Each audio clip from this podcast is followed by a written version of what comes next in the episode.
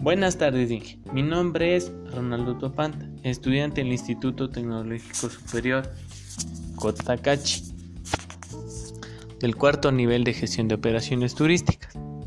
En esta ocasión vamos a hablar sobre las pautas de seguridad ante situaciones geológicas, hidrológicas o motorológicas. Los sismos son movimientos vibratorios que se originan en el interior de la Tierra y se propagan en forma de ondas. Son causados por los movimientos de las placas tectónicas que colisionan entre sí y producen el sismo. Tomar en cuenta las siguientes recomendaciones. Antes, durante y después de un sismo. ¿Qué hacer antes? Elaborar un plan de emergencia familiar. Tener lista una mochila de emergencia. Reunirse con la familia responsabilidades a cada uno de los miembros de la familia durante un sismo. Retirar los objetos pesados ubicados en las partes altas de la vivienda.